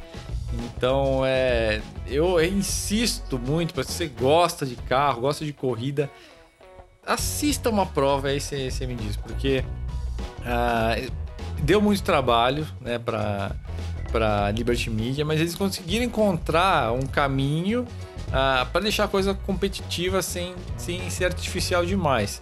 Isso vai melhorar muito a partir do ano que vem, né, com as regulamentações, porque hoje tem o grande artifício lá do, do DRS, né, que facilita um pouco demais as ultrapassagens, né. Mas, ah, por sorte, nossa, é, é- o DRS ele não resolve 100% das situações, né? Principalmente pistas como a Hungria, que tem retas mais curtas e tudo mais. Então, é, a gente tem visto disputas muito ferrenhas, né? Por exemplo, aquela disputa mesmo entre o, o Alonso tentando segurar o Hamilton, que ia partir para cima e provavelmente ia ganhar a corrida da Hungria. Foi espetacular, né? A própria disputa ali do, do Hamilton e do Verstappen que culminou no acidente ali, né? Em Silverstone. Pô, isso aí foi, foi totalmente equivalente ao que existe de melhor nas disputas da história da Fórmula 1, gente. A gente fica ali amarrado naquela coisa de nunca mais vai acontecer algo como Villeneuve e Arnoux em Dijon. Gente, para com isso. 40 olha essa anos, né, primeira cara? volta, olha essa primeira volta e me diz se isso não é ipsis literis que aconteceu ali, gente. Ai, mas não tocaram rodas. Lógico que a, que a suspensão era de metal, né, gente? Não, se tocar a suspensão hoje, a coisa quebra, cara. Mas tudo que foi possível de ser feito em termos de disputa, no limite ali, até o, o acidente em si, foi uma coisa maravilhosa, foi um épico. Um épico, isso é inesquecível, foi incrível mesmo. Tanto as estratégias de ataque quanto de defesa dos dois pilotos até o momento do acidente, enfim. Então, eu só queria é mais fazer esse comentário. Não tem muito o que adicionar, a gente tá na pausa de, de, de verão agora, Fórmula 1, né? É, aliás, qual vai ser a próxima prova? Será que vai ser Spa? Não lembro. A, a disputa do Arnoux com o Villeneuve foi em 81. Não não lembro se é 79, 81, enfim. 81, é... acho que ele morreu, né? 82. É, É, é, mas antes- 79, eu acho. É. É, oit- ou 80, né? A gente não, não chutou. oit- Mas, cara, faz 40 anos. eu- tipo, só o Mal era nascido nessa época. Eu lembro dessa corrida. De tanto. Ó, e ele lembra da corrida. De tanto tempo que faz. E tem outra Mas eu coisa. era também. moleque. mas eu era Eu, moleque. eu, quero, eu quero trazer uma estatística, uma estatística, não, um dado, um fato nerd para os saudosistas, né? Ó, Que- 79, 79, só acabei de confirmar. 79, é. 79, Eu quero trazer. Então é mais tempo ainda. O, o, o Mauro é uma criança. 10 anos de idade. eu. É, então. O, na Fórmula 1 tem 20 pilotos, certo? O, na Fórmula 1 tem 20 pilotos, certo? Hoje. Carros, né? Dos 20 pilotos, é, só 7 eram nascidos quando o Senna morreu. E desses 7, só 6 tinham consciência do mundo, né? Porque o, o mais velho do- da geração nova é o Giovinazzi, que nasceu em 93. Então só o, o- quem tem, uma, tem as vagas lembranças do Senna, ou boas lembranças do Senna, é o Alonso, o Hamilton, o Vettel, o, o Bottas, o, o Checo Pérez e qual que era o outro? E, e o Kimi, lógico, o Kimi que é o mais velho. Kimi que nasceu no ano que o Arnoux disputou com, com o Villeneuve, que a gente tava falando. Então só seis pilotos viram o Senna correr e... Eu sei que eu- todo mundo gostava do Senna, eu inclusive, mas, porra, gente, get over, né, cara? Porra. 2021 tá aí, tipo, mostrou. Eu acho que a, a gente chegou no ponto que afastou. É, é, afastou temporalmente suficiente do acontecido pra, pra gente poder pensar, não, foi um passado bonito. E agora, isso aqui que tá acontecendo agora tá muito legal e. Tá, pô, tá legal, meu. eu, eu, eu tinha largado um pouco a Fórmula 1, porque eu, assisti, eu voltei a assistir Fórmula 1 direito. Eu fui um dos que não assisto mais Fórmula 1. Mas eu, eu, eu torci, eu, eu tenho que fazer um. um- eu, eu torci pro Rubens Barrichello, porque eu peguei a- o final do Senna ali, né? 91, 93. E. E quando eu, e eu lembro do Barrichello na caixinha de ketchup, né? Ainda. Quando ele tava na Fórmula, na Fórmula Ford. Arisco. É, o ketchup é arisco. Eu lembro, eu, fa- eu sempre, até falei no post, era um- o Rubinho era um carinha que morava na, gel- na geladeira de casa, né? Porque tinha foto dele na caixinha do ketchup. E quando ele, o Senna morreu, tipo, é o Rubinho agora, né? E ele ia bem. lembra- Quem não, lembra do primeiro pódio dele, no terceiro lugar com a Jordan? E tipo, porra, é esse cara que vai ser o próximo. Então a gente torceu ali, mas eu larguei ali em 2000 e pouquinho, depois quando o Cacete do Planeta começou a zoar, né? E, e eu voltei a assistir em 2000 e... 2009 mesmo. Por, não, 2008, lógico, por causa do, do, do Massa, né? Quando foi o. E aí, aos poucos, fui largando, tipo, só Vettel, agora é só Fulano. Mas aí, tipo, Liberty Media, pô, vou ficar de olho. Aí começou é, a vir o conteúdo, eles, o, o- a Liberty Media, o, o principal deles, eu acho que foi foi vir para 2000, pro, pro século 21, né? Pra, eles, tão, eles produzem um, um conteúdo legal. é, você não precisa nem acompanhar as corridas em si, mas você consegue saber o que, que tá rolando, você consegue conhecer tá a bem personalidade melhor. dos pilotos. Tá bem melhor. É, quer ver que tipo, eu acho que foi um. Isso já era na época da Liberty Media, que o Ricardo pegou, ele arrancou o, o celular da mão do cara da Mercedes e fez a live do, do cara da Mercedes. Ele, na Red Bull, fazendo a live do, no, naquela volta que eles dão em Interlagos. E, tipo, os caras pegaram e transformaram isso num conteúdo. Isso ficou engraçado pra cacete. Porque. E aí você começa a conhecer a personalidade do piloto. Os pilotos têm liberdade, não estão engessados, tem um pouco daquela, daquela liberdade que existia no passado, né? Então acho que isso também está atraindo, atraindo o pessoal. Acho que é, eu mesmo me interessei pela Fórmula 1 porque, tipo, pô, tá ficando legal, vou dar uma olhada nisso aí, né, cara? E- É, eu acho que é um, a- e a temporada, de- como o Juliano falou, a temporada de 2021 até agora está sensacional. E ano que vem tem essa Mudança- mudança, de regulamento que. A maior mudança de regulamento dos últimos anos, né, eu acho. É, não, sim, seguramente. É, não vou- dizer que é da história, que eu acho que quando. Do... é, Acho que pode ser da história, inclusive, porque.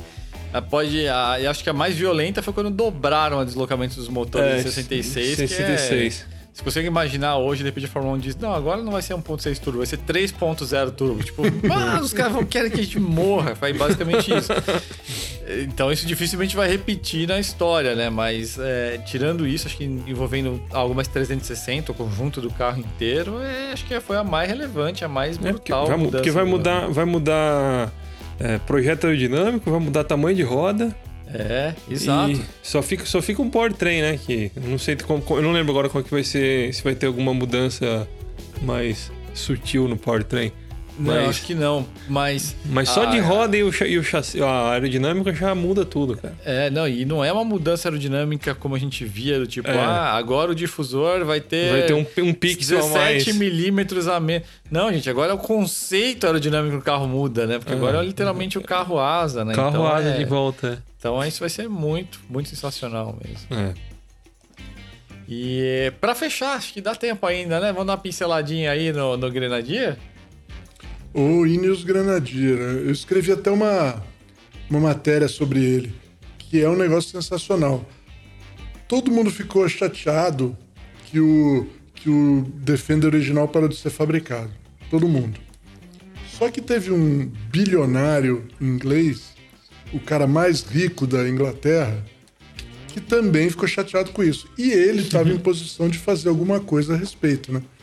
Foi lá e tentou primeiro comprar os direitos da Land Rover para o carro que saiu de linha, né, os direitos, ferramental, tudo. Tentou comprar, não conseguiram, não venderam, não se interessaram.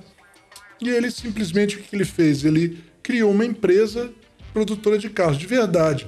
Comprou a fábrica da, da Smart na, na França e co- encomendou o projeto para Magnus Stier, que fez, que todo mundo sabe é, é, é o pai da Stier, é o, é o pai do G-Wagen, do Mercedes Classe G-Wagen, G. classe G, original, né? E uma tradição imensa em fora de estrada, rústico mesmo, né?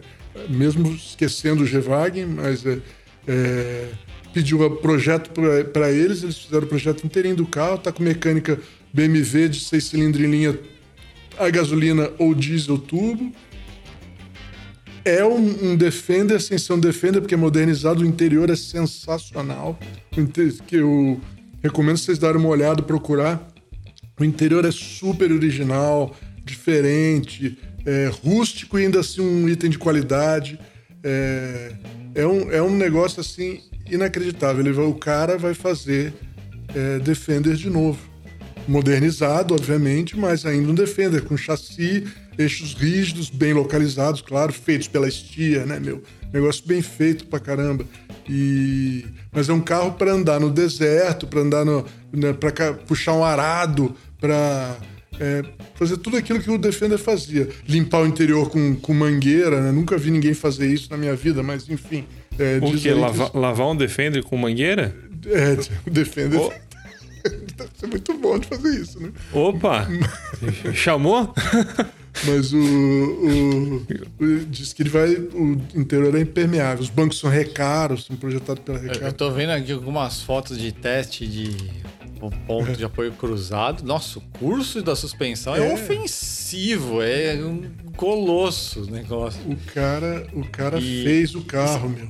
E você sabe o que eu tô pensando aqui? Esse cara pode ainda ganhar muito dinheiro nessa, não nos colecionadores. Pode não, ele vai, né? E, e sabe com que ele vai ganhar dinheiro, cara? Com um exército. Sim. Pô, eu não sei se isso tá na visão de, né, de, business para Tá. cara, meu, mas fornecer isso aí para exército de países pequenos, ou, cara, isso O é... Juliano, ele conversou com os Special Forces da Inglaterra, porque hoje em dia, transporte de tropa aí, os caras subiram muito o tamanho dos, do- dos veículos, né? O Hammer, o substituto do Hammer é maior ainda que o Hammer, é enorme. Mas assim, tem um mercado para Special Forces, para os comandos, para gente de jipes menores. E ele, e ele conversou com eles. Bombeiro, é, é, aeroporto, é, é, coisa florestal, né? É, polícia florestal, com todo esse povo profissional, ele conversou para fazer o carro, cara. Ele tá fazendo do jeito certo, meu. Tá. O carro, por exemplo, tem já pronto é, é conector para guincho dianteiro e traseiro. pra- tem, tem desenvolvido já aqueles mata, mata canguru australiano, sabe? Que, que as barras anti-canguru que os caras botam enorme na frente do carro para proteger. é, Já desenvolvida para vender. É, cara, o teto, o teto é é rígido o suficiente, dá pra você subir, ficar de pé em cima sem amassar. Claro, né? Você tá no meio do mato, você quer subir pra olhar pra onde vai. Ou, será que dá pra ir por ali? Então, você sobe em cima do teto, não amassa. É mole? Ele. Que é uma coisa que não acontecia no. que acontecia no, no, no Defender, né? Você É, não podia então. subir no teto deles, tinha que ter Claro. o, o hack. Então. Ah, mas o Defender já vinha amassado da fábrica. Já veio de fábrica É. amassada. É. Então, ele é, um, ele é um, um, um bilionário inglês que gosta de dar uma de explora, com coração de explorador. Ele já fez um monte de viagem dessa de deserto, exploração. Então ele conhece o negócio. E ele era fã do. Tinha um monte de Defender. Era fã. Aí ele falou: ah, não, não, não dá pra fazer. Ele pegou e ele, co- como ele conhece, ele pegou tudo que era ruim e melhorou. E o que não, não era pra melhorar, ele não melhorou. Quer dizer, Ele é de alumínio ainda, né? eu. Não, não é de aço. Não é mais de alumínio? Não é de aço, alumínio, tá. de aço. Mas agora. O alumínio no, Land, no Defender virou uma tradição, mas ele originalmente existiu por causa de corrosão, né? Pra, É, isso di- diz a lenda que era sobra de guerra, né, também. Também, mas era mas a grande vantagem De- dele, é, além, do- corrosão. além da massa, né? Mas num carro desse a massa é menos importante. Mas tem importância também, mas enfim, era a grande coisa que eles falavam que propagandeavam era, era corrosão. E nesse- É, até- aliás, eu vi um. Desculpa cortar para um off-topic. Eu vi um Série 1, um Series 1, Série 1, à venda, anunciada aí, meio que largado, né? Jogado. O carro tá bem decrépito, assim, mas a carroceria tá intacta, né? Engraçado de ver até. é, tem um aqui perto, aqui em Itu. é, eu sei onde tem um lá abandonado. Tá lá. é, Também, todo decrépito com a carroceria, Carroceria inteira. inteira. É. Defender é um negócio muito legal, todos eles, cara. Eu- não Mas não pode explicar, falar cara. dele mal. Não pode falar do Defender hoje. Espera. Não, não, não. Eu declaro encerrada essa mesa antes que a nostalgia volte. Não pode. Espera. Semana que vem a gente fala dele. É. Hoje não. Essa noite não, Lobão. E quero só ver agora nas matérias de destaque o que, que vocês vão trazer que, que é atual aí. Fácil, mas Não eu vale os 0300. não vou usar 0300. Mas eu vou, eu vou, eu vou usar um, eu vou- meu cheat code. Por quê? eu só vou dizer, um, é, é uma matéria de, de destaque. Porque é uma matéria que eu, eu, eu fiz, eu fiz ela há três anos, eu acho, prevendo esse momento, entendeu? Prevendo essa discussão. A matéria se chama Pare de reclamar. Estamos vivendo o melhor momento para curtir carros. E eu provo isso com argumentos sólidos nessa matéria. E isso é, É tudo que eu, que eu tenho a dizer. Isso aí, isso aí, boa, boa. Boa. Eu trouxe, ó, vou trazer duas desta semana que não é coisa de nostalgia, hein, cara. É, mais ou menos. A gente fala de coisa moderna. Coisa moderna. Uma que saiu de uma conversa minha e do Léo, que eu tava contando pro Léo meus testes particulares para entender o controle de estabilidade do meu carro, do meu Virtus, né? É, e eu andei fazendo alguns testes aí com ele e tal. E com isso, eh, várias coisas interessantes e, e- e sobre, sobre esse assunto de controle de estabilidade aí pairaram na nossa conversa. Então a gente combinou de fazer essa matéria, eu fiz. Chama um teste filosófico do controle de estabilidade, né? É, filosófico no sentido assim, eu não estou falando se ele funciona mal, bem assim, é, se ele devia funcionar assim ou devia funcionar assado, né? É, teste mesmo da, da filosofia do negócio, né? Então, é uma matéria aí que tem um pouco de nostalgia lá, mas é nostalgia baseada, né? Coisa que eu, coisa que, que, que não precisava ser de um jeito e acaba sendo de um jeito. Vejam lá. E o outro é também é uma história, né? Mas é também de um carro que continua em produção, que é o- os fantásticos carros de esporte de Lee Noble, Noble né? É, Noble é, é uma marca de carros inglesa, de super carros ingleses, é, analógicos, né? Que ainda está vendendo carro lá. Pouquinho caro, mas ainda está vendendo. Então, e são ainda coisas sensacionais. Então, vale a pena dar uma olhada lá. Beleza? Muito bom. Boa. Agora, vamos para outro desafio que a gente tem agora, que é a rádio flatout, né? Porque a nossa rádio nunca tem músicas desse ano.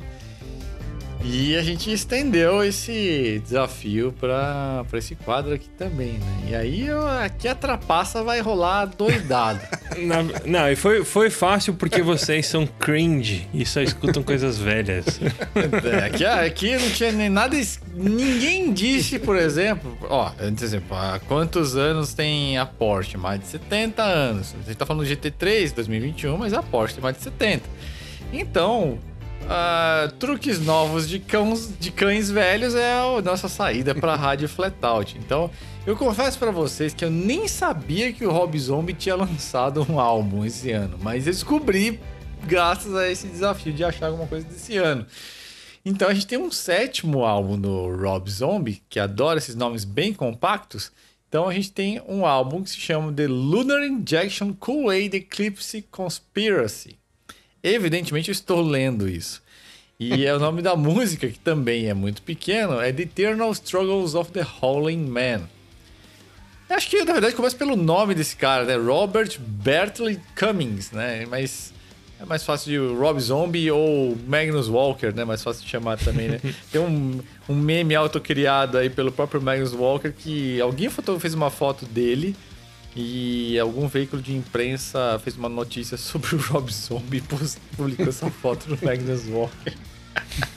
Vocês procuram no Instagram do Magnus Walker essa, essa palhaça. E pior que eles estão parecidos, né? Estão meio parecidos. A idade também é meio próxima ali, né? Entre os 50 e 60 ali, mas achei engraçado. Então a música é essa daí que vocês ouviram. Tem, até me lembrou um pouco Testament, de uns pedaços ali de voz, né? Mas muito legal. E é clássico Rob Zombie, aquela pegada ah, pesada eletrônica, guitarra, que me lembra também um pouco da era lá do Rammstein, enfim.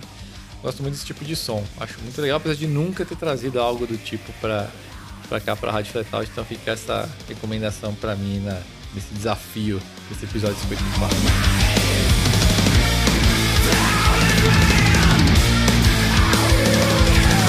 Boa. Eu consegui porque eu, eu não precisei procurar porque eu conheço músicas novas, pessoal. e eu escolhi. É uma música nova, novinha, foi lançada acho que tem três meses no máximo. E, mas a banda é antiga, é como o Juliano falou, né? Outro cheat code. Aí, tá É. vendo? Ele vem dizendo, ah, porque eu escuto música nova. Mas eu ia escuto trazer um- música nova. Quando, Ah, é, que, é, trazer um... Ah. é que quando, é quando você tem. Você tem. tem você tem jovens em casa, você escuta música nova, né? Forçado. Eu sei, por, eu sei, por exemplo, o que significa K-pop, né? Eu- E eu, e eu conheço músicas de K-pop. Enfim. Mas isso era, pro, era pra aquele do, do Vergonha Alheia lá. Pro podcast do Vergonha. Hoje, eu- hoje a música que eu conheço não é K-pop, é Green Day.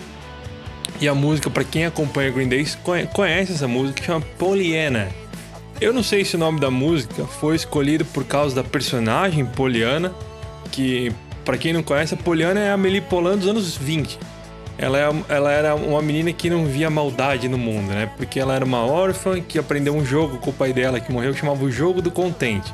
Então, basicamente, ela, ela procurava extrair alguma coisa de bom ou positivo de tudo que acontecia com ela, mesmo que fosse uma porcaria, né? Fosse uma grande bosta que acontecesse com ela. E eu acho que a música, o título tem a ver com ela porque a música, a letra da música tem a ver com isso. E o porque o refrão, por exemplo, fala It's wonderful to be alive and everything is gonna be alright. É bom estar vivo e tudo vai ficar bem. E eu acho que tem tudo a ver porque, como eu falei agora há pouco, nunca teve uma época tão boa para se viver no mundo. Nunca foi tão bom dirigir, nunca foi tão bom curtir carro. E por mais que, que pareça que tá tudo uma merda, é, nunca foi tão fácil, tão acessível. Tipo, a gente pode ter o carro que quiser, a gente, a gente pode pegar um, um Fusca bonitinho, colocar um motor elétrico e andar em Paris sem encher o saco da prefeita.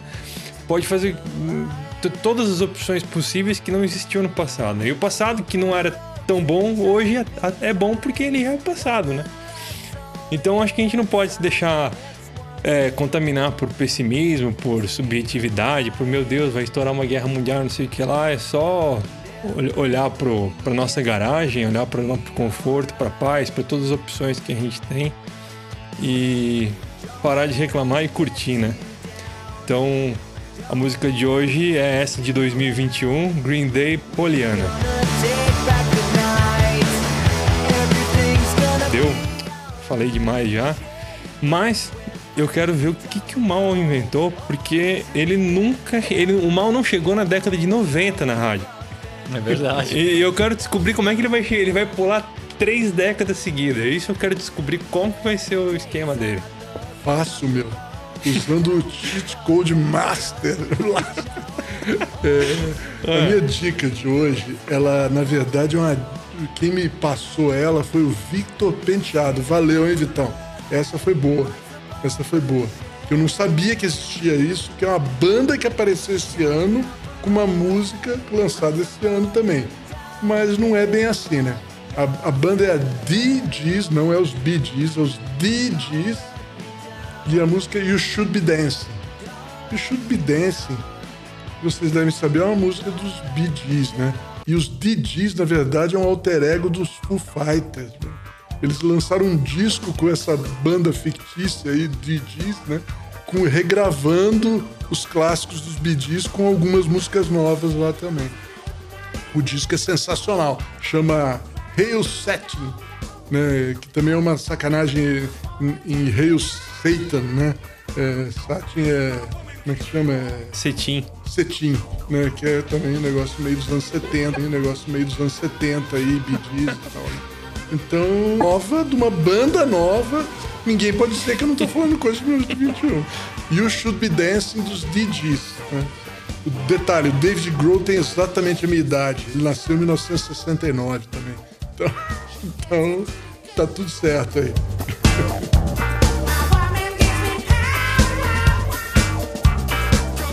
Você viu que ele teve apelou pra idade pra tentar justificar o negócio aí. Mas essa, essa o mal correu com o regulamento embaixo do braço. Não, total. Esfregou na cara. Ele tá escrito aqui, ó. A banda apareceu esse ano. Não existia disso até é. antes de 2021. No fim, ele, não, e no fim ele passou a gente, né, Juliano? Porque a banda surgiu esse ano, é, tecnicamente. É, quero ver o que, que o Alexandre Carvalho acha disso. É, quero ver. Bom, vamos pro desafio do Ronco, tá comigo. Não vou dar outra dica, senão estraga. Vocês já acertaram, não é possível. Mas vamos lá então. Esse aí é o desafio do Ronco, vou responder daqui a pouquinho. A dica era o canto do cisne, então ouçam esse cisne puto gritando aí.